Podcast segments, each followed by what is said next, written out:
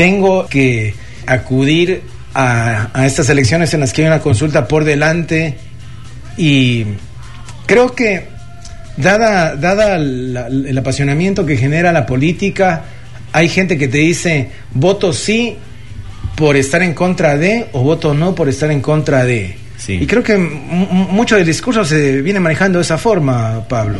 Sí, lamentablemente esta consulta popular yo creo que demuestra, digamos, es que el resto de, los, de, las otras eh, papeletas que tenemos que, que también votar en, este, en estas elecciones no lo han hecho todavía, pero creo que demuestra claramente el bajo nivel de nuestro sistema democrático. ¿Y a qué me refiero? Justamente leí un artículo de uno de mis más grandes maestros, digamos, de Ramiro Ávila, que decía que, que hablaba sobre las ocho preguntas de la consulta y, él y en, GK, en este artículo, entonces él decía que, que, que, la consulta popular puede ser un instrumento maravilloso para generar consensos em, y fortalecer la democracia. Pero cuando se la utiliza de manera demagógica y de manera politiquera, no hace más que, que, debilitar la democracia. Entonces él decía que, que cuando una consulta es, el, es la cúspide, digamos, es el, es, es el resultado de un proceso de diálogo generalizado entre varios sectores de la sociedad civil que discuten sobre un problema, que presentan eh, eh, alternativas sobre un problema y luego existen cosas que hay que definir, básicamente, pues eso esa es una consulta popular que, que, que, vale la pena, ¿no es cierto?, que, fortalece la democracia.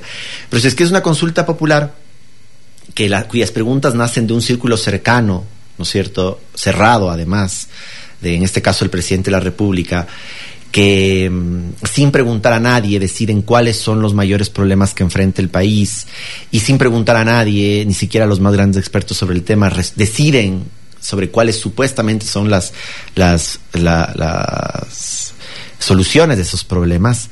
Y luego en la campaña, porque eso es lo que está pasando. Recién esta semana vino esta vocera del gobierno, Karen Sichel, que es una joven abogada, que tiene un, muy buen discurso, una, una muy buena imagen que le he visto en medios de comunicación nacionales eh, haciendo la campaña. E incluso ella, que supuestamente es la que nos tiene que llevar hacia el fondo de la propuesta, eh, eh, resume, ¿no es cierto?, los argumentos del gobierno es, ¿usted está en contra del narcotráfico o a favor del narcotráfico?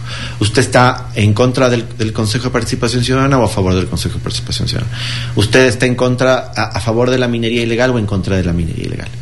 Y son temas que no se los está preguntando de esa manera. No tienen, o sea, los, tienes que elevar a, a un nivel muy generalizado para aterrizar en, esa, en esas conclusiones y en ese nivel de debate. Porque lo vimos ya, digamos, el, anterior, la última vez que estuvimos aquí revisamos las primeras cuatro, preguntas, me parece, ¿no es cierto? Y, y, claro, contigo veíamos que, que, que, no es pues así blanco y negro, ¿no es cierto? Que, que no es eh, que, no se va a resolver el problema del narcotráfico con esto, que no se va a resolver el problema de la, de la, delincuencia con esto, que no se va a resolver el problema de la democracia con esto.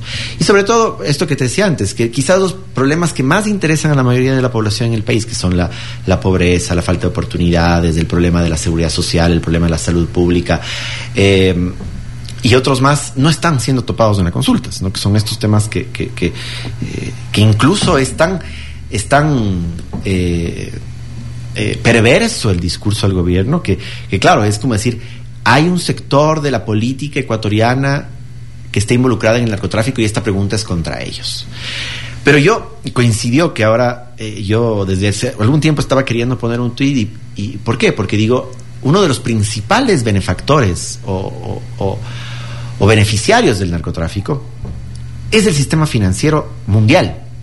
¿No? Entonces encontré un artículo que se había escrito en el 2009, luego de la crisis financiera que, que ocurrió en el mundo en el 2008, 2007, y que le afectó a Europa y a Estados, Unidos, principalmente. Y este periódico inglés, The Guardian, decía que, el, que, se había, que, que, se había llegado a la conclusión de que el, el, el, el dinero sucio de las drogas había salvado al sistema financiero internacional. No, porque, porque es ahí donde se deposita la plata. Porque parecía que esa era una crisis que iba a tardar años en, que eh, los afectados se recuperen y no se la sintió tanto. Claro, bueno, en esos países sí, pero, pero, pero los, el, el, sistema bancario internacional, según este artículo, se había salvado gracias a la liquidez que le dio ese dinero. Entonces lo mismo pasa aquí, Toño. ¿No es cierto? Se habla de que sí, es terrible que haya políticos que estén involucrados con el narcotráfico, nadie dice eso. Es terrible que el narcotráfico esté matando, asesinando, disparando y todo eso. Nadie dice que no. Pero también es terrible que el sistema financiero ecuatoriano sea uno de los principales beneficiarios de ese dinero sucio y que no se haga, pero ni siquiera la mención de resolver esto.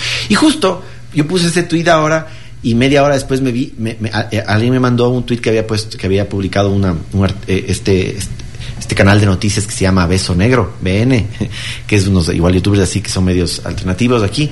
Son, son ecuatorianos. Se llama Beso Negro, no sabía. Yo he visto BN, noticias, pero, no tenía idea. El, y, y, el y el, uh, y pusieron ese artículo de que el sistema financiero es uno de los principales, una investigación que habían hecho ellos, pues de la de la de los beneficiarios. Entonces bueno. Y como decíamos esa vez, o sea, el problema de la, de, de, la delincuencia en el Ecuador, el problema del narcotráfico en el Ecuador es un, es, un, es un problema estructural, es un problema social que no se va a resolver modificando las leyes. O sea, no se va a resolver cambiando una ley, cambiando eh, dos leyes. Es un, es un tema integral cuya política de Estado tiene que reflejar el interés de combatir eso y eso no se está discutiendo. Entonces, es lamentable. Entonces, por ejemplo, las, las próximas, eh, eh no sé si es que habrás cambiado, o sea, si es que habrás investigado o tendrás ahora una opinión, pero digamos, yo revisando contigo las cuatro primeras preguntas, creo que había llegado a la conclusión de que quizás en tres de las primeras cuatro yo, yo iba a votar no. Yo, yo igual te cuento.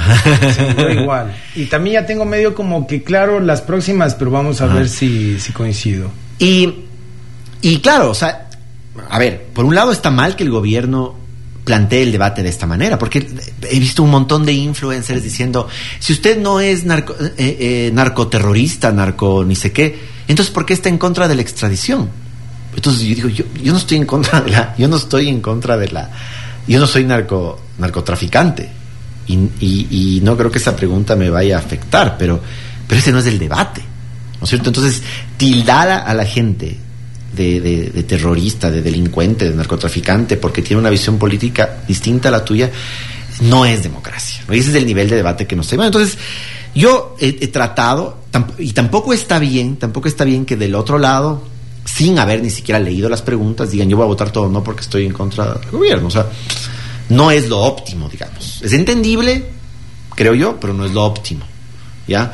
Entonces yo, digamos, la intención de esta conversación contigo, de esta segunda conversación contigo, es tratar de, qué sé yo, de dar uno o dos elementos adicionales a, por la pregunta para que la gente reflexione nada más, reflexione más allá de sus eh, simpatías o antipatías hacia, hacia particular. Es, es, esta, esta consulta no la plantea el gobierno también para medir su popularidad a medio camino o no? no Yo va... creo que más para medir popularidad, Toño, porque, digamos, tú puedes. Hay o legitimarse, quizá. Es, es, un poco legitimarse y es un poco tratar de, mm, de navegar por las dificultades políticas que se, se, le, se, les ha planteado en estos primeros dos años y que se le vienen en los siguientes dos años. Entonces, un poco lo que busca el gobierno es legitimarse. ¿No es cierto? Sí. Porque, una, porque medir su, su popularidad, lo, digamos, hay una manera más fácil, una encuesta seria que no tiene que hacerla pública, sino, vea, señor presidente, estos son los números de su popularidad y le van, sí que seguramente está mal. Yo, yo honestamente no sé, no sé qué va a pasar con, con, con las encuestas. En el Ecuador no, no confío en, creo que en ninguna encuestadora al menos que hace sus encuestas públicas aquí, han demostrado en los últimos, creo que 15 años de estar bastante equivocados en todo y han, han, tratado de manipular a la opinión pública. ¿Qué es que ese ha sido de alguna manera el rol de, creo que la mayoría de las sí. encuestas, ¿no? Y es lamentable porque, o sea, creo que es un instrumento útil para los ciudadanos para saber, o sea, si es que hubiera información clara, por ejemplo, en las elecciones seccionales. Creo que hay mucha gente que estamos esperando eh, que, que, que, la, que lo óptimo sería votar por el candidato que tú más preparado crees que está. Pero también juegan los otros candidatos. Claro, y a veces Entonces, hay, hay, esa intención de que quizá mi voto puede ser un tanto inútil. Exacto. El, y yo, yo en, lo personal, en lo personal en estas elecciones creo que, o sea, mi, mi, mi mayor interés sobre todo de esto es que, bueno, que Loja no vuelva a cometer la equivocación que ya ha cometido anteriormente y que elija a alguien nuevo. Entonces, es que yo veo que hay alguien que está que, que, está contrario a ese, a ese interés mío, ¿no es cierto?, como ciudadano, me gustaría darle el voto a la persona que, que viene detrás de esa persona, ¿no es cierto?, o que está con más chance de ganar. Eh, más allá de que creo que hay candidatos, como ya te dije alguna vez, buenos aquí ahorita en Loja que, que, merecen el voto de los ciudadanos, pero, pero creo que eh, nos merecemos también tener esa información, pero no hay, yo creo que, que, lamentablemente no hay, no, no habido antes y no hay ahora una opinión, una, una fuente de información útil para... En tema de encuestas, sí, creo que, que, hay...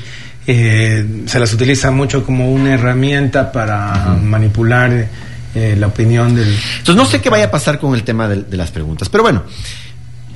Después de esta un poco larga introducción, vamos a... Habíamos revisado las primeras preguntas. Las primeras cuatro. la, la, pregunta uno, que es, ¿está de acuerdo con permitir la extradición de ecuatorianos que hayan cometido delitos relacionados con el crimen organizado transnacional a través de procesos que respeten los derechos y garantías? Esa fue la primera pregunta que analizamos. La segunda eh, fue Em, está de acuerdo con garantizar la autonomía de la Fiscalía General del Estado para que esta seleccione, evalúe, Hacienda, capacite eh, y sancione a los servidores que la conforman a través de un consejo eh, fiscal. La tercera, que está vinculada con la Asamblea, está de acuerdo con reducir el número de asambleístas y que se elija de acuerdo a los siguientes criterios, un asambleísta por provincia, un asambleísta provincial adicional por cada 250 mil habitantes, dos asambleístas nacionales por cada millón de habitantes y un asambleísta por cada 500 mil habitantes que residen en el exterior. Que fíjate que es una pregunta en la que estamos muy sujetos a manipulación, porque la percepción del ciudadano promedio eh, ante una institución eh, como la Asamblea que está desgastada, dices que vayan menos porque son unos vagos que les estamos pagando. Pero no es tan sencillo el tema por la representación que dejarían de tener eh, algunas provincias. Incluido, Loja. incluido Loja, ¿no? Quizá Loja no se no se perjudique tanto como otras, que, se van a perjudicar. Lo que pasa es que, se, lo, que, pasa Es que se perjudica porque, aun, cuando se le restaría en teoría un uno, un asambleísta, las provincias de mayor representación, que son Quito y Guayaquil, Pichincha y Guayas, tendrían una mayor representación. Entonces, de esos tres asambleístas, el peso de esos tres asambleístas va a ser menor que el que tienen ahorita los cuatro asambleístas. Eh, versus eh, la representación que tendría Pichincha y Guayas. O sea, se asentaría este gobierno. Claro, este, allí o sea, es, es, que uno no analiza desde esa perspectiva, digamos, del, del dato matemático. Y esto hace, porque yo he escuchado alguna gente que dice, no, yo, mientras esa asamblea se reduzca, mejor. Y no es realmente el tema tan simple, ¿no? El cuarto viene de la mano de los movimientos políticos, que también ya lo hablamos, está de acuerdo con exigir que los movimientos políticos cuenten con un número de afiliados mínimo equivalente al 1.5% del registro electoral de su jurisdicción y obligarlos a llevar un registro de sus miembros auditado periódicamente por el Consejo Nacional Electoral.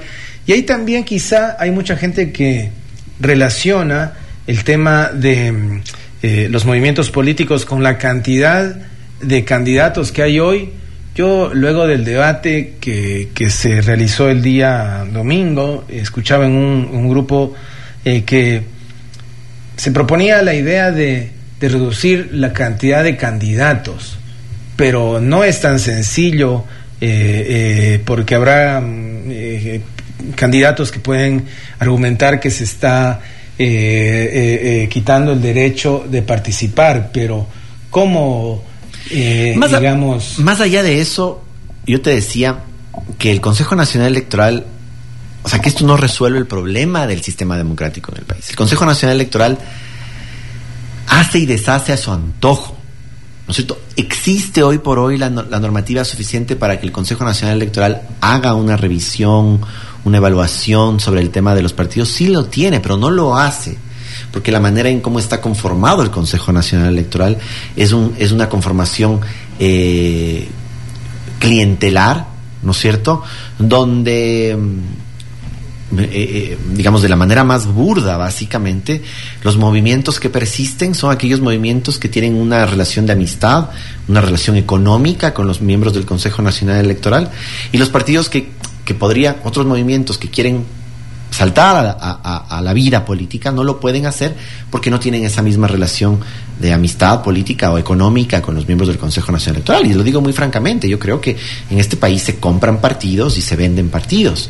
Pero, pero esto no va a cambiar en absolutamente nada. Entonces pensar que esto va a cambiar en absolutamente... No, o sea, yo más bien se le pretende dar más poder a un grupo de personas que ya lo están ejerciendo mal. Lo están ejerciendo mal en el Tribunal Contencioso Electoral y lo están ejerciendo mal, mal en el Consejo Nacional Electoral. Vean, entonces, veamos, ya el, gobierno, el Consejo Nacional Electoral es un, es un desastre en este país. Es un verdadero desastre. Es, la, es, es el origen eh, eh, viciado de todo proceso electoral en el Ecuador. Y, y, no hacen nada de hacerlo porque los, porque los políticos que están en el juego, ¿no es cierto?, que tienen el poder, eh, no hacen nada por resolverlo porque no, les conviene. ¿Pero es de este gobierno o de...? ya viene, ya viene.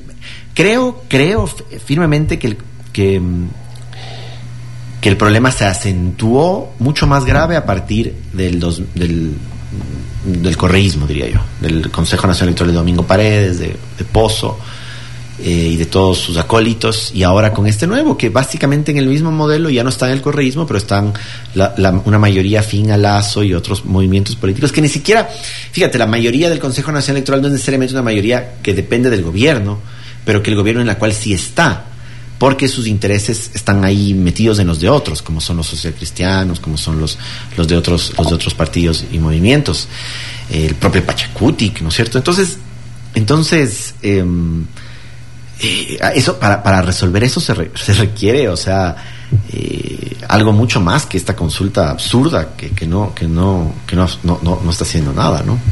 Por resolver ese tema. Revisamos eh, las siguientes preguntas. en la columna anterior que fue en diciembre se hizo un, un, repaso de las ya cuatro mencionadas que son las primeras. La quinta tiene que ver con las autoridades de control.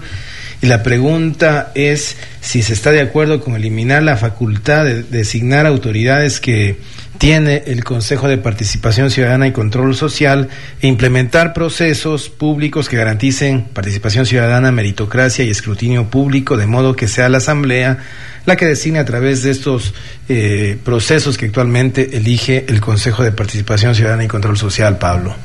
A ver, esta pregunta es interesante, porque creo que creo que toca las fibras de un problema eh, que se viene tratando de resolver desde, no desde ahora, sino desde hace desde que desde, hace 35 años, ¿no? ¿A qué me refiero? Antes de la Constitución del 2008, la, la Constitución que tenemos ahora, quienes tenían que elegir básicamente a estas 77 autoridades era la Asamblea Nacional. La Asamblea Nacional en un que es un, es un organismo eminentemente político y esto hay que entenderlo y esto no es algo malo, es un, organismo político en el buen sentido de la palabra, ¿no es cierto? Se tiene que confrontar los intereses políticos de uno y otra mayoría o, grupo parlamentario para llegar a consensos y decisiones. Entonces, para nombrar contralor, para nombrar procurador, para nombrar superintendentes, para nombrar eh, incluso en su momento hasta jueces de la Corte Suprema eh, y del Tribunal Contencioso, del Tribunal Constitucional, eh, pasaba por la Asamblea Nacional. Entonces ahí había un manejo político porque quien tenía las mayorías políticas de alguna manera controlaba qué perfiles y qué personas iban a esos puestos. Y luego cuando esas personas estaban en estos puestos, de alguna manera respondían políticamente a ese interés. Esto no es nuevo, esto pasa en la mayoría de democracias del mundo. Pero en el Ecuador se lo empezó a llevar de una manera clientelar y las instituciones empezaron a perder eh, legitimidad frente a esto. Entonces los contralores no, no hacían eh, control, ¿no es cierto? Labores de control al gobierno, porque se debían al gobierno de turno, porque se debían a la mayoría de turno, entonces nada, no se robaba en este país, aunque todo el mundo sabía que, todo, se hacía mal uso de los recursos públicos. Las superintendencias, ahí estaban haciendo eh, su labor, digamos, eh, entonces ahí eh, el que tenía amigos en la superintendencia tenía trabajo y entonces los partidos políticos ponían a los suyos en esos puestos y todo lo demás. Entonces, luego de la, luego de la, de, la, del fracaso democrático que fue hasta el 2006, ¿no es cierto?, donde se sacudieron muchas fibras democráticas en el Ecuador, se decidió llamar a una asamblea constituyente y se decidió ver cómo resolvemos esto, porque queremos gente proba, gente independiente, gente buena en estos cargos, ¿no es cierto? Entonces hagamos un concurso de meritocrático, pero ya no la, pero no la Asamblea Nacional, porque la Asamblea Nacional va a privilegiar su interés político y no la meritocracia. Entonces, por esta y por otras razones, como por ejemplo el control de la corrupción, se creó el Consejo de Participación Ciudadana y Control Social, que es la principal, la principal órgano de lo que se llama la función de transparencia y control social. La función de transparencia y control social es como el, el cuarto poder eh, del Estado. Está la función ejecutiva, la función legislativa, la función judicial y la función de transparencia y control social. Entonces se suponía que la función de transparencia, que, estaba que está compuesta por varios organismos del Estado, iba a organizar estos concursos que iban a ser basados en meritocracia únicamente, en quienes eran el mejor perfil, iban a ser nombrados contralores. El que era el mejor perfil, procurador. El que es mejor perfil, vocales del Consejo Nacional Electoral. Mejor perfil, superintendencias tales. Pero eh, el problema es que nuestra sociedad no está conformada por ángeles, ¿cierto? Entonces, quienes eh, estaban a cargo de esos procesos eran personas que venían, venían de la misma sociedad que había creado este problema, ha creado este problema democrático en este país. Y entonces, en la época del correísmo, ¿qué es lo que pasó? Que Correa, el gobierno de Rafael Correa, utilizó el Consejo de Participación Ciudadana para, para poner gente afín o que respondía a sus intereses y entonces controlaba los la designación de estas autoridades. Entonces el Contralor General del Estado fue Polit, que ya sabemos, salió corriendo por, porque nunca fiscalizó adecuadamente al gobierno de Correa. la Corte Constitucional era nombrada por, un, por una por una por el Consejo de Participación Ciudadana que era Fina Correa y entonces los vocales del, los, los jueces de la Corte Constitucional eran afines del correísmo entonces nunca rara vez fallaban en contra del gobierno todo le daban la razón al gobierno y entonces el gobierno logró controlar a través de este proceso informal si se quiere a estas autoridades de control y, y resultó para muchos que estábamos peor que antes ya ahora Debido a, cómo está establecida la Constitución, no se puede eliminar al Consejo de Participación Ciudadana sino a través de una asamblea constituyente y eso es muy complejo. Entonces, lo que se quiere, lo que se quería hacer es eliminar el Consejo de Participación Ciudadana por consulta. Eso no es posible. Entonces, lo que hicieron, lo que están queriendo hacer es quitarle la la, la, la digamos, la facultad de, nominar, a, digamos, de nombrar a estas 77 personas, autoridades, quitarle al Consejo de Participación Ciudadana y entregarle esa función nuevamente a la Asamblea Nacional. Entonces es como un juego de ping-pong de historia aquí en el Ecuador. ¿Y, y, si eso llegase a pasar, ¿qué papel tendría eh, el Consejo? A ver, el Consejo de Participación Ciudadana tiene otras facultades importantes también, como por ejemplo eh, la, la, investigación de casos de corrupción en el Estado. ¿ya? No, digamos, tiene su atribución de, de antes de la Constitución de 2008, no sé si se acuerdan ustedes, se armó en su momento lo que es la, la, la, Comisión Anticorrupción. Era un organismo medio privado público, ¿no es cierto?, donde se nombraban a personas supuestamente con altísimo grado moral que investiguen denuncias de corrupción de las personas. Funcionaba, mm, sí, bien, mal, había, también había una direccionalidad política. Entonces dijeron, no, institucionalicemos esto, entreguémosle esta facultad al Consejo de Participación Ciudadana. Pero que yo sepa, no ha habido un caso serio de corrupción que ha sido investigado o denunciado por el Consejo de Participación Ciudadana. Hay casitos pequeños por ahí, por allá, pero no, no algunos. Pero entonces esa es una función importante que podrían hacer los, funcionarios del Consejo de Participación Ciudadana. Otro está en el de fortalecer el tejido social de la, de la, sociedad a través de, de, los mecanismos de participación de, la sociedad.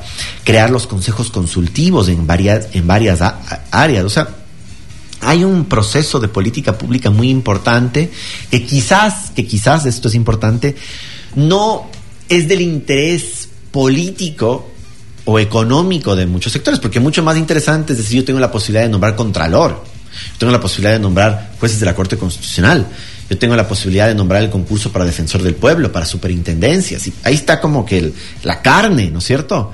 Entonces te quitan eso y es como que, bueno, ya no tienes esas funciones, pero realmente igual tienes un papel constitucional que jugar. Pero lo curioso es que se le entregamos, o sea, estamos, esta pregunta nos pide a nosotros decir si es que va a ser la asamblea la que nombre estos organismos a través de un concurso de meritocracia y demás. Lo mismo, ¿no? ¿Qué va a pasar? Que la Asamblea Nacional, así como pasó del, del 79 al 2006, va a nombrar autoridades con un, direccionamiento político. Esto puede ser bueno, esto puede ser malo. Yo realmente eh, no sé qué es mejor. Si hoy por hoy los procesos de participación que organiza eh, para elegir diferentes autoridades que debería organizar el Consejo de Participación Ciudadana o la Asamblea Nacional. Quizás sea más transparente, quizás sea más eh, democrático. Por lo que hay, digo, varios movimientos y partidos Ajá, políticos. Por ahí, ajá, por ahí, por ahí. Pero no nos olvidemos que ya fue un problema y que, y que cambiamos eso justamente porque era un problema. Entonces, no, Toño, nuevamente, este problema no se soluciona con esta pregunta. ¿No es cierto? Hay un problema de fondo, tenemos una clase política terrible, un sistema democrático podrido, ¿no es cierto? Vamos a seguir teniendo malas autoridades, malos contralores, malos procuradores, malos defensores del pueblo, lo que sea, porque el origen está mal, ¿no es cierto? Tenemos una sociedad que, que, está corrompida en muchos niveles, un sistema político que está corrompido en muchos niveles. Entonces, yo aquí en verdad no tengo una opinión si sí o si no. Quizás anulen esta pregunta. ¿Ya? Pensaba, pensaba, que ibas a ser más, digamos... ¿Más tajante? Mm, Sí, sí, sí. Es que, como te digo, o sea, eh, si votamos sí, ok, para que vaya a la asamblea.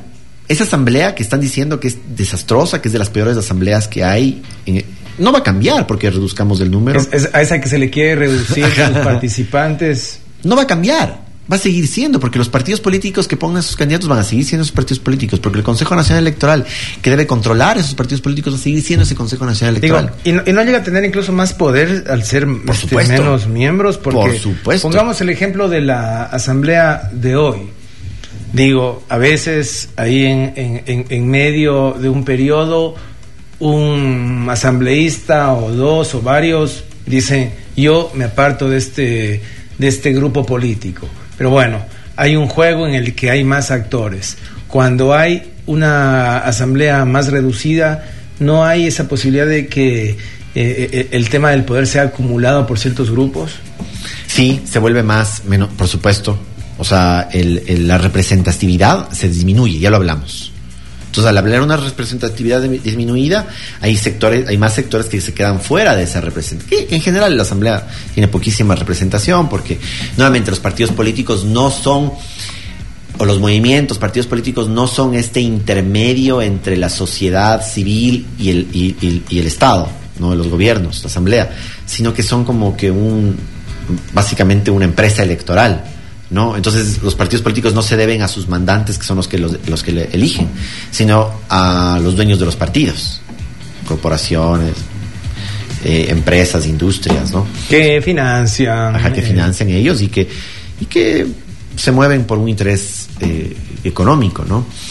Entonces, esto no, no va a cambiar, no va a pasar nada con esto. O sea, vamos a lo que va a pasar es que vamos a transitar, vamos a ir transitando hacia un modelo democrático más tradicional, sí, que puede ser bueno, que ya vimos que el Consejo de Participación Ciudadana no tiene mayor, digamos, ha sido sí un desastre, eh, ha funcionado mal eh, y quizás no vale la pena ese ensayo ¿no? Ese experimento social que hizo el Ecuador demostró que no está mal. Volvamos a la Asamblea y veamos de qué manera corregimos lo que ya en otros países se hace de manera similar y quizás cómo podemos hacer las cosas para hacerlo mejor.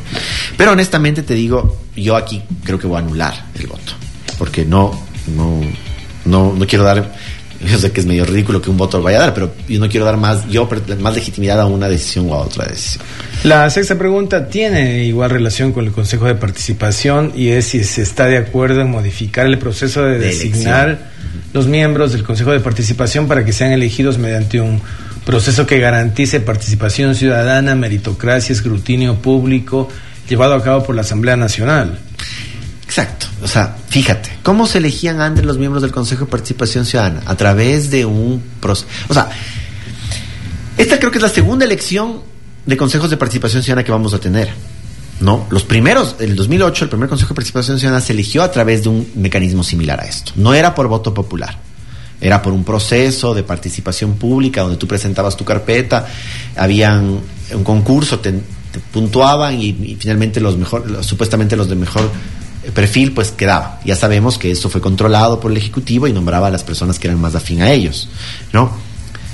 Lenin Moreno, en la, consulta popular que organizó, cambió esto. Dijo, no, no vamos a cambiar esto, vamos a dejar que el pueblo decida quiénes son los miembros del Consejo de Participación Ciudadana. Elegimos. Terminamos votando por gente que no conocemos. Y va a pasar ahora de nuevo lo mismo. Va a pasar de nuevo lo mismo, pero, digamos, nosotros los elegimos. Y ahora quieren volver a lo que era antes. No volver lo que fue hace cinco años, era lo que era hace, hace antes de... Antes de Moreno. Antes de Moreno. Que no funcionó o sea, no entiendo cuál es la, cómo va a mejorar esto. Nos van a decir que la Asamblea Nacional, nuevamente, un, organismo tan denostado, que no ha funcionado en los últimos 15 años correctamente, por decir, o si no es más, ¿no es cierto? va a tener la capacidad de, organizar un concurso de meritocrático y elegir a las personas honestas? No, Toño, yo te aseguro que los miembros del Consejo de Participación Ciudadana, si es que esto pasa, van a ser los amigos, las personas que respondan a los partidos políticos que controlen la Asamblea Nacional. Es decir, a las personas con mayor poder económico que tiene el país. Porque esos son, esas son las personas que controlan eh, los partidos y movimientos políticos. ¿no? Entonces, en esta pregunta sí, yo voy a votar que no. La siguiente pregunta, que es la séptima, eh, tiene una relación con eh, la protección hídrica. ¿Está de acuerdo? con que se incorpore un, un, subsistema de protección hídrica al Sistema Nacional de Áreas Protegidas? Fíjate que son preguntas es complejas. es complejo esto. Que si estoy de acuerdo con que se incorpore un subsistema de protección hídrica al Sistema Nacional de Áreas Protegidas. Sí, a ver qué pasa. Eh, a ver, y esta, aquí, esta es la pregunta que, que el que, que Guillermo Lazo que la señorita, que la abogada y que todo el gobierno nacional dice, si usted vota a favor de esta pregunta, vamos a eliminar la minería ilegal. Dígame aquí, ¿dónde dice minería ilegal? ¿En qué parte de esta pregunta dice minería ilegal? No, no hay. O sea, este gobierno está tan perdido en el tema ambiental, tan perdido, ¿no? Que, se, que, es capaz de mezclar conceptos, de, de inventarse cualquier cosa con tal de, tener la razón. Y no es así. Ese, ese, ese discurso es completamente falso. Hoy por hoy existen al menos cinco instituciones que tienen la capacidad, tendrían la capacidad de controlar la minería ilegal. Lo que pasa en el Parque Nacional Podocarpus. ¿Quién debería ser? Primero la Policía Nacional. Luego, si no, pues hay como pedir la, colaboración del, Ejército. Segundo, la Fiscalía General. Tercero, la Fiscalía General del Estado. Luego, la, Agencia de Regulación y Control Minero. Luego, el Ministerio de Minas. Y, por, y si esto no fuera poco, sexto, el Ministerio de Ambiente. O sea, ya hay seis instituciones que tienen a su cargo ciertas competencias para controlar la minería ilegal en el Ecuador y no hacen nada. Y no lo hacen porque no hacen porque tienen, porque primero parto por una, por varias, son varias premisas. Primero porque son incapaces, Toño, porque no saben lo que están haciendo. En el caso del Ministerio de los ministros de ambiente, porque yo conozco a mucha gente que trabaja en el Ministerio de Ambiente que es muy capaz, porque no puede hacer nada porque los ya sea los directores o los, o, los subsecretarios o los, o los ministros son unos incapaces que no, no, no quieren hacer nada o no tienen interés o tienen un interés económico. Segundo, porque en el caso de la fiscalía, en el caso de la policía, es porque hay incapacidad, ¿no? Mezclado con un tema de corrupción, mezclado ¿Por qué? Porque, porque las personas que hacen minería ilegal no son las personas que, como decía alguien, van con su badea a, ver, a, lavar oro en el río. No, van con retroexcavadoras. ¿Cuánto te vale una retroexcavadora? 120 mil dólares. ¿Quién tiene para comprar una? Una. No digo cinco retroexcavadoras que están, por ejemplo, en el río Napo, o 10 retroexcavadoras, o 20 retroexcavadoras que están en el río Napo. Son grandes poderes económicos. ¿Que se los quiere vincular al narcotráfico? Sí, probablemente el narcotráfico eh, está detrás de, todo esto. Pero nuevamente, ¿qué hace la policía si es ilegal, si es un delito? ¿Dónde está el control? No existe control, porque las autoridades de este gobierno están también ensuciadas por eh, los poderes económicos que manejen e, ese tema de la minería ilegal. Entonces, entonces, esta pregunta no va por ahí, Toño. La pregunta sin embargo, sin embargo, la pregunta, verás, tiene dos momentos para mí. Cuando se presentó esta pregunta a la Corte Constitucional para su debido control, era un, champús de cosas. Se notaba la completa ignorancia de la gente del Ministerio de Ambiente y de la Presidencia de la República sobre qué son los sistemas nacionales de área protegida y los sistemas eh, de protección hídrica.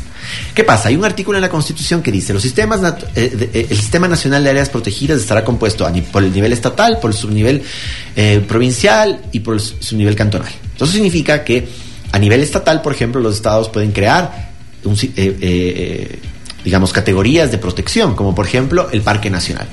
Parque Nacional es una categoría del Sistema Nacional de Áreas Protegidas que está dentro del sistema. Entonces, por ejemplo, el Parque Nacional Podocarpus, el Parque Nacional Yacurí, son parte del sistema de áreas protegidas. También las prefecturas y también los municipios pueden crear como que son categorías de manejo y de preservación y de conservación de, de áreas naturales. En el caso del sistema hídrico, no está expresamente establecido en la Constitución, pero la ley de recursos hídricos establece que lo que se denomina como las áreas de protección hídrica o, el sistema hídrico de protección serán parte del Sistema Nacional de Áreas Protegidas. Entonces, ya, ya eran parte del Sistema Nacional de Áreas Protegidas, ya son parte del Sistema Nacional de Áreas Protegidas las áreas de protección hídrica, por ejemplo. Aquí en Loja no hay ni una área de protección hídrica creada por el Estado. Fierro Urco está en proceso de ser, de ser eh, categorizado como, como sistema nacional, como un área de protección hídrica, pero debido al interés minero que ha habido desde la época de Lenin Moreno hasta la actual, no se lo ha establecido. ¿no? Eh, yo incluso hablé con un buen amigo que fue director del Ministerio de Ambiente, me dijo, Pablo, nosotros hicimos lo posible para que eso salga y el gobierno nos lo boicoteó. Hay una resolución donde se declara, el Ministerio de Ambiente declara a las fuentes de agua de Fierrurco como de, como, como de, interés público, que es el paso previo, uno de los pasos previos a, establecer Fierrurco como área de protección hídrica. Me dice, esta persona me dijo, a eso se lo quieren bajar. Se lo quieren bajar porque es, porque es un documento que, que, está molestando a la minería en Fierro Urco. Ok, entonces no es cuestión de que si es que la pregunta es la pregunta. Entonces no tiene nada que ver con esto. Sin embargo, luego, entonces, esto se lo aclaró en la, Corte Constitucional. Les dijo, vean, no, no, no, ah, en otras palabras, les dijo al, al, gobierno, no, no, no sean, están equivocados. ¿ya? Estos sí son, sí son parte del sistema de áreas protegidas. Pero si ustedes quieren poner expresamente en la Constitución que el sistema de protección hídrica será parte del Sistema Nacional de Áreas Protegidas, está bien, es posible, se lo puede hacer. Y entonces yo veo que no, que no es he revisado esta pregunta y sé que hay muchos colegas ambientalistas, ecologistas, que han tomado una, una decisión política de decir vamos a votar todo o no. Dicen que esto es una trampa, que ni sé. Yo honestamente creo que no hay quien, aquí no hay digamos, trampa. Hay mucho de ignorancia, hay mucho de mala fe en la pregunta del gobierno. Creo que es positivo que en la Constitución se establezca que el sistema de, de protección hídrica sea parte del Sistema Nacional de Áreas Protegidas porque le da una protección adicional a las áreas que ya están dentro del sistema de protección hídrica. esto es un poco confuso, pero por ejemplo Fierrurgo no está dentro del sistema de protección hídrica, por ende no importa si es que, si es que, si es que votamos sí o no para, para ese fin.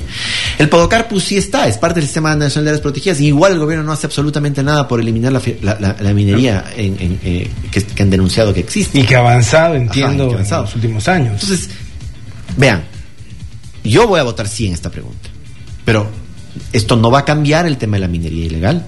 Esto no va a hacer que no le va a dar más competencias del gobierno para que pueda cuidar. Esto simplemente es una pregunta eh, que sirve para la protección constitucional, legal de ciertas áreas, pero mientras ciertas, ciertas áreas como Fierro Urco no sean incluidas dentro del sistema de protección hídrica y además las áreas que están ya dentro del Sistema Nacional de Áreas Protegidas no cuenten con una verdadera protección, y esto pasa por recursos a los ministerios, por voluntad política, por eliminar la corrupción, por todo esto, la minería ilegal va a mantenerse.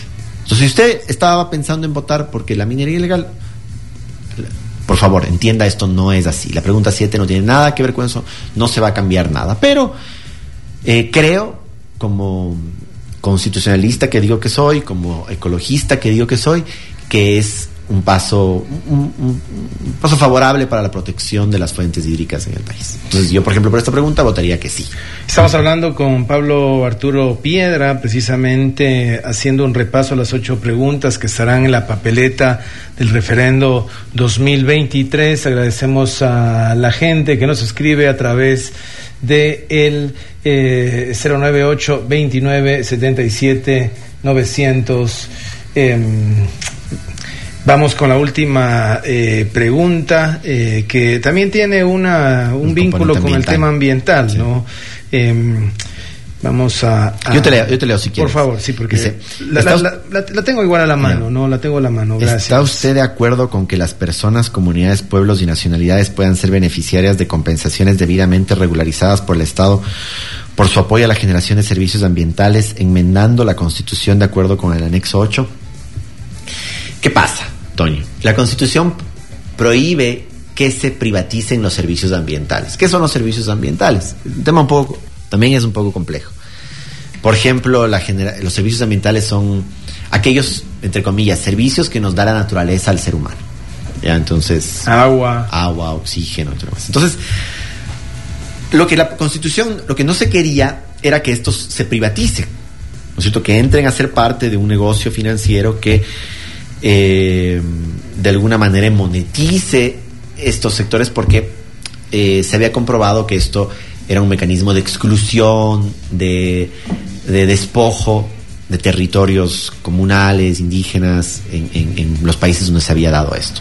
Se había dado esto, ha dado paso, por ejemplo, en algunos lugares para que empresas multinacionales o extranjeros compren miles de hectáreas de, bosques, de páramos, y básicamente los cierren, ¿no es cierto? Con la finalidad de preservarlos, pero generando un problema social eh, al interno, ¿no es cierto?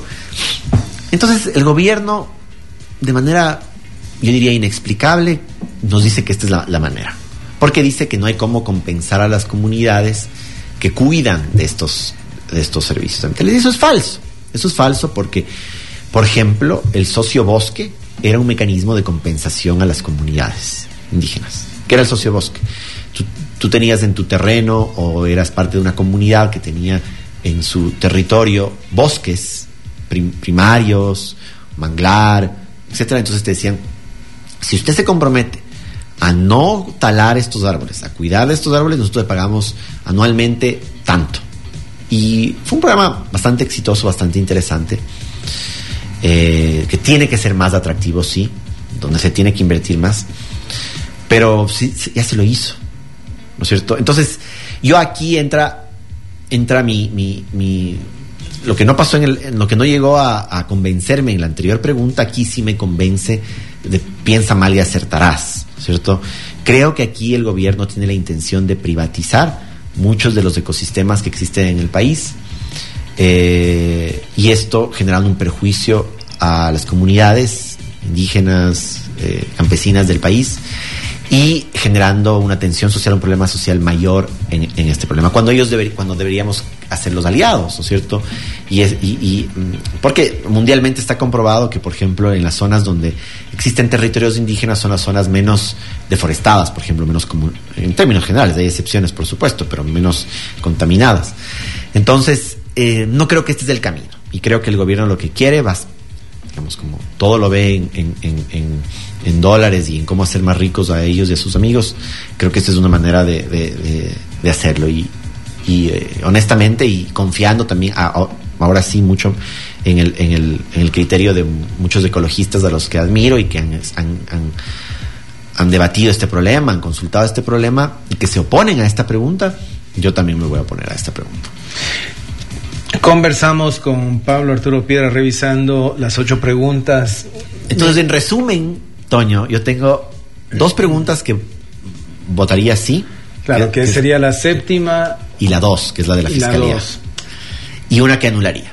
Entonces son tres y cinco que votaría no. Oye, y, la uno, digo, porque esa yo ahí tengo un poco como que.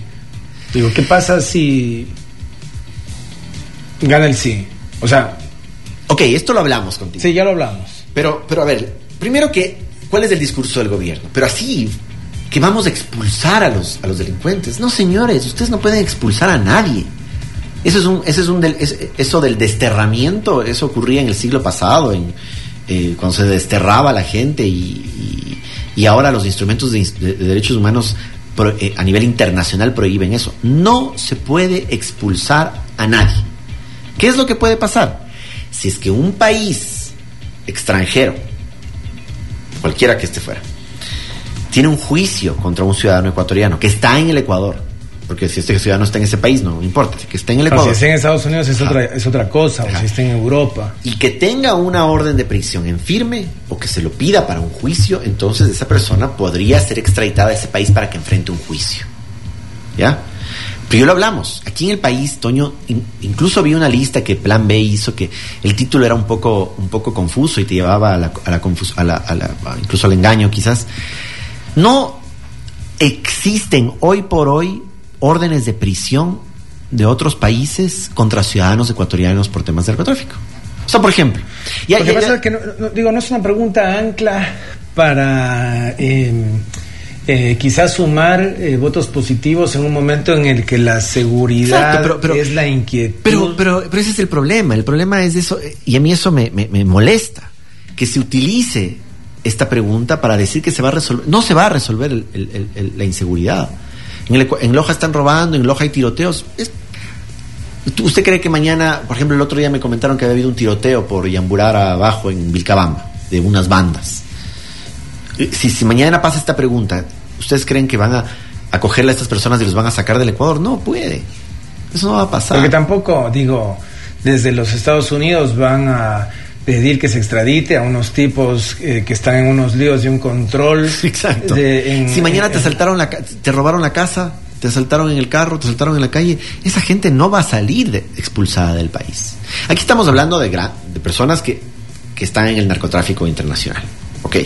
Entonces, em, cuando esto pasó en Colombia, y esto yo te decía, que el gobierno adoptó un guion, o sea, vio, parece que las personas que hicieron estas preguntas se, se, mandaron una maratón de narcos en Netflix y de las novelas de narcos de, Colombia y dijeron y, salieron de ahí y dijeron hay que hay que hay que aprobar la extradición en el Ecuador. Pero en Colombia a diferencia de lo que pasó en Colombia que había una verdadera guerra habían perfiles claramente establecidos que públicamente se discutían que debían extraditar. Pablo Escobar eh, los miembros del cartel de Cali, los miembros del cartel del Pacífico, etcétera. Eran personas claramente señaladas por la Interpol, señaladas por, por, por, los gobiernos internacionales que iban a enfrentar juicios internacionales. Eso no ocurre en el país. Entonces, a mí honestamente me molesta que nos, que nos quieran ver la cara de esta manera. Y yo sí creo que el narcotráfico es un problema, pero, pero el narcotráfico, por, por supuesto que lo es. Pero el, narcotráfico no se lo va a eliminar aprobando la extradición en el país, ¿no?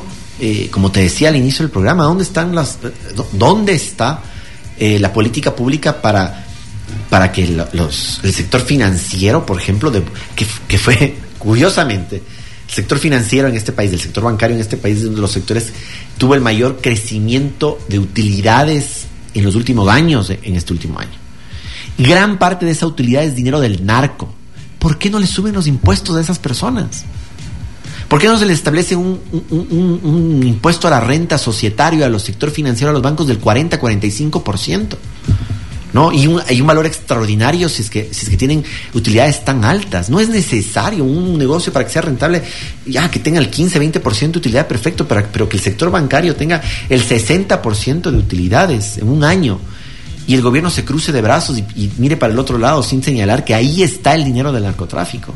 No, otra cosa, cuando hayan estos juicios de, narcotráfico en Estados Unidos, ¿dónde crees que se va a quedar la plata de, esos narcos? Porque los juicios les ponen, les, embargan bienes, les embargan cuentas, les embargan, les embargan. ¿A dónde, dónde se va a quedar esa plata? ¿Tú crees que Estados Unidos, ya no, como lo capturamos en Ecuador, les vamos a, devolver estos, eh, eh, esta plata al, al, al Ecuador? No, pues Estados Unidos embargan eso y eso entra a, las arcas de Estados Unidos.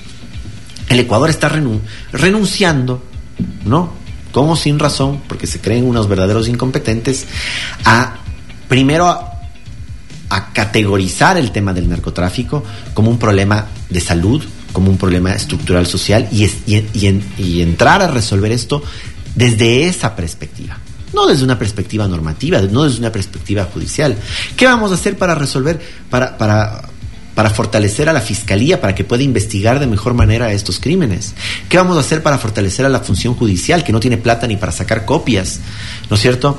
Para, para, para, para cuidar a los jueces, para tener jueces más independientes. Nadie discute de eso. O sea, yo estoy hablando solo del tema judicial, pero no el tema social, no el tema económico, no el tema realmente eh, hasta filosófico de lo que es el problema de las drogas.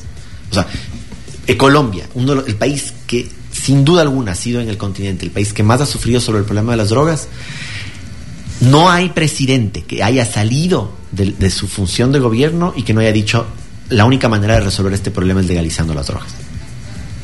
Lo ha dicho Santos, lo ha dicho Gaviria, o sea, todos los presidentes, todos los expresidentes colombianos, eh, eh, creo que excepto eh, Uribe. Uribe creo que. Ajá. Creo que no.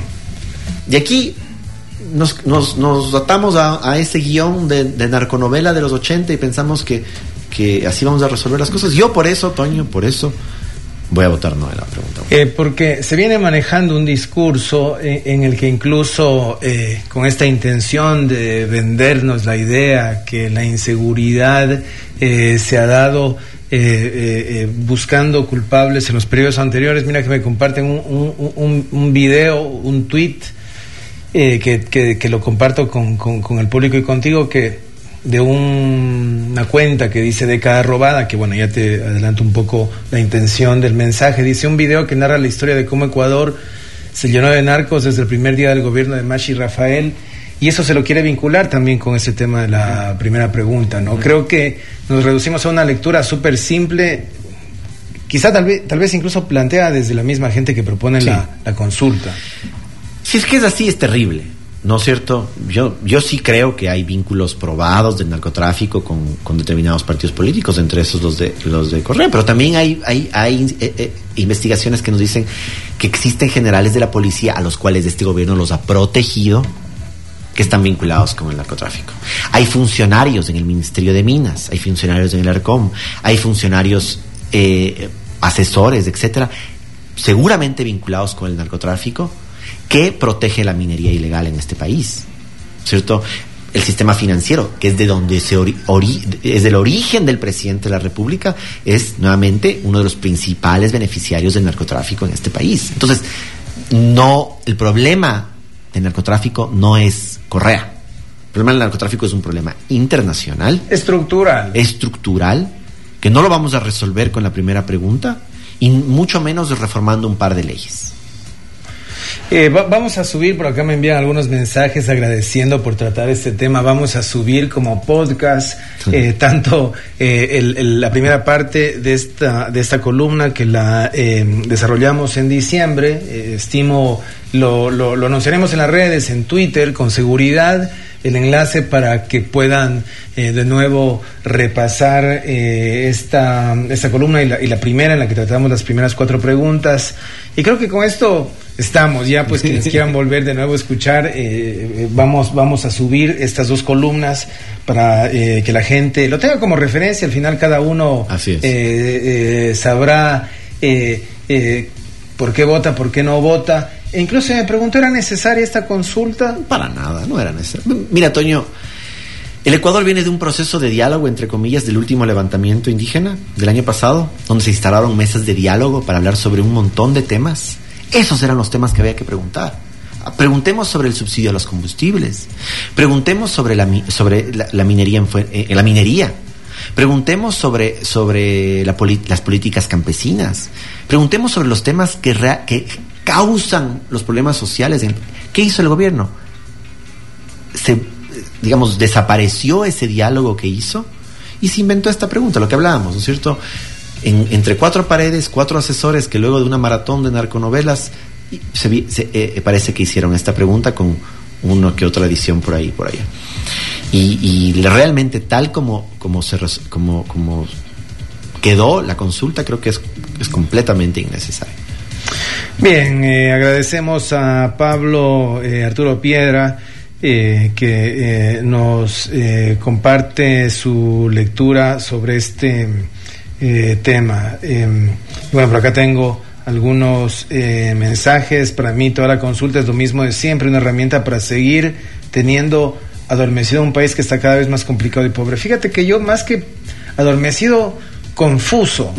o sea, claro. porque claro, te plantean preguntas que yo creo que admitámoslo. No, no tenemos una cultura eh, política como para que a la gente se le haga preguntas, no digo porque de ninguna manera quiero subestimar a la gente. A mí personalmente me resulta complicado que me planteen ocho preguntas de temas que no conozco a fondo. Fíjate que tan solo tener que elegir alcalde y prefecto ya es complejo porque uno no entiende todo el contexto de las cosas que están por detrás. Más aún un tema de una consulta en el que hay... Ocho eh, preguntas cuyos anexos son casi 50 hojas. Entonces, solo para entender si, eh, digamos, si, eres honesto y quieres entender las razones y las explicaciones del gobierno, tendrías que leerte 51 páginas para decir, bueno, esto es lo que, lo que pasa. Entonces, o sea, es, es, o sea, es una, una tomadora de, de pelo realmente. Y, y, el, y, el, debate del gobierno, nuevamente insisto, es llevar a, la simplificación tan absurda del, narcotráfico y la inseguridad, que ese ha sido como el tema eh, eh, central en el cual... Es deshonesto por parte del gobierno, es completamente deshonesto. Bien, eh, nos despedimos y acá nos encontramos justo en el día del cierre de la campaña, básicamente. Si quieres, yo encantado de hablar, de, hablar sobre y desfogarme también, pero no sé si es que...